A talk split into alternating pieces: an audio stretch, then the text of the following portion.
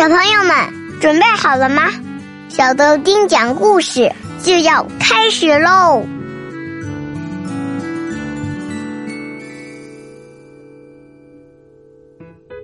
嗨，小豆丁来了，有没有想我呀？我是豆丁爸爸。今天啊，我们来给宝贝们讲一个民间的传说——黄半仙。这个故事在我们中国流传很广，宝贝们可以问问爸爸妈妈。没准他们小时候也听过这个故事呢。这个黄半仙姓黄，小名叫蛤蟆，就住在离北京不远的一个村子里。你想知道他有什么样的传奇故事吗？让我们这就往下听。黄半仙上集。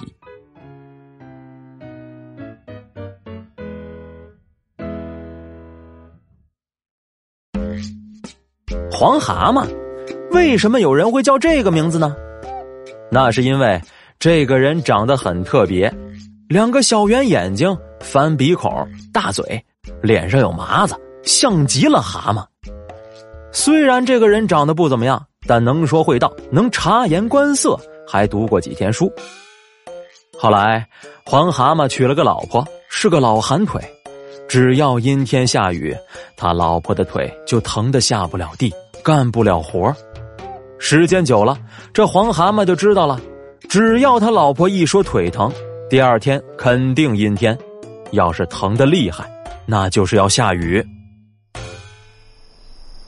有一天夜里，他老婆腿疼的很厉害，一晚上都没睡。第二天太阳很大，天很闷热，大家都那扇扇子呢。这老黄却披着蓑衣，拿着锄头下地干活去了。走在路上，大家都开玩笑的问他：“哟，老黄，你这是疯了吗？嘿嘿，挺好的天儿，你披着这蓑衣干嘛呀？求雨啊！”哈哈哈哈没想到老黄理直气壮的回答：“你懂什么？我穿着蓑衣，一会儿肯定用得上，要下雨了。”这天空万里无云，哪儿来的雨呀？大家都不相信。没想到一个多小时后，天空突然乌云密布，瞬间瓢泼大雨就下下来了。大家是赶紧往家跑，可还是被淋湿了。再看看人家老黄，披着蓑衣，慢吞吞的往家里走，是一点儿也没淋着。这回大家都有点服了，纷纷说。嘿，没想到这老黄还真有两下子呢啊！不过，老黄可不能告诉大家，自己知道刮风下雨全都是因为老婆的腿疼啊，这是他的秘密。相反，老黄对大家吹牛说：“我可是算命的，阴天下雨怎么会算不出来呢？”又过了几天，早晨就是阴天。老黄吃完饭就要下地干活，他就先问他老婆：“哎，你的腿疼不疼啊？”听到他老婆说不疼，老黄扛起锄头就走了。出门一看，大家都披着蓑衣呢。看见老黄没穿蓑衣，还有人提醒他：“嘿，老黄，回家拿蓑衣去啊！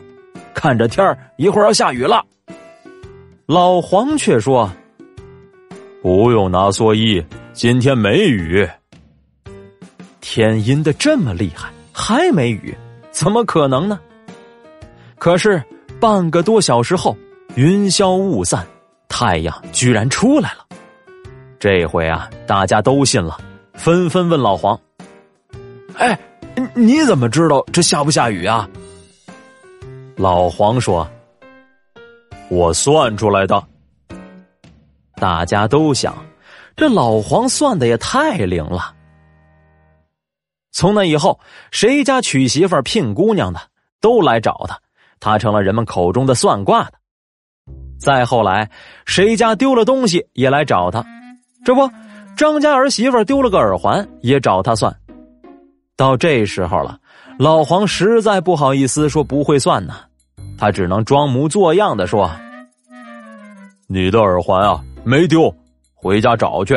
锅台旁边水缸后头就能找到了，去吧。张家儿媳妇回家一找，在锅台旁边还真找到耳环了。这老黄的卦怎么这么灵呢？主要是老黄会琢磨，他心想：老张家这儿媳妇每天就是做饭挑水，除了锅台旁边就是围着水缸转，肯定就是掉这俩地方了。后来，张家儿媳妇的耳环真的找到了的事儿传开了，于是黄蛤蟆神算的名声就更大了。大家都说他是能掐会算，还给他起了个名，叫做黄半仙儿。大家一传十，十传百，传来传去，就传到了北京城。在这北京城的皇宫里，道光皇帝丢了一颗珍贵的夜明珠。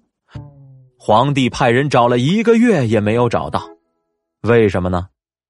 因为这夜明珠啊，其实是宫里的太监大总管崔英监守自盗给藏起来了，那别人肯定找不到啊。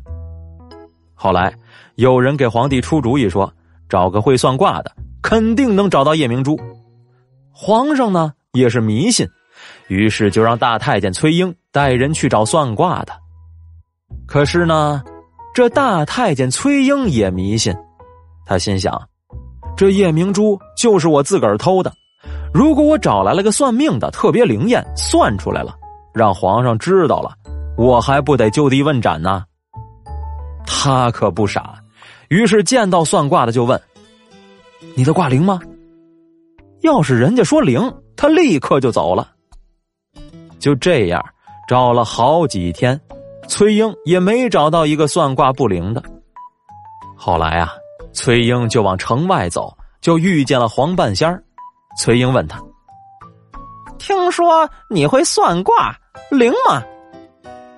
这黄半仙儿一看崔英这打扮，就是个大人物，他不敢说谎，就说：“呃呃呃，不灵。”没想到这崔英听了，高兴的说：“哎呦，真的不灵吗？”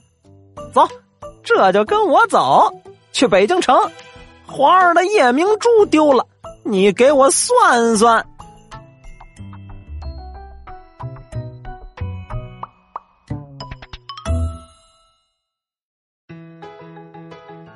宝贝儿，今天的故事就先讲到这儿了。这黄半仙儿去北京给皇帝找夜明珠了吗？他又能找到吗？欢迎宝贝们明天接着收听。黄半仙，今天的问题是：这黄半仙儿是怎么知道天要下雨的？是他算卦算的吗？快把答案发送到故事下面的评论区，告诉我们吧！小朋友们，拜拜，拜了个拜。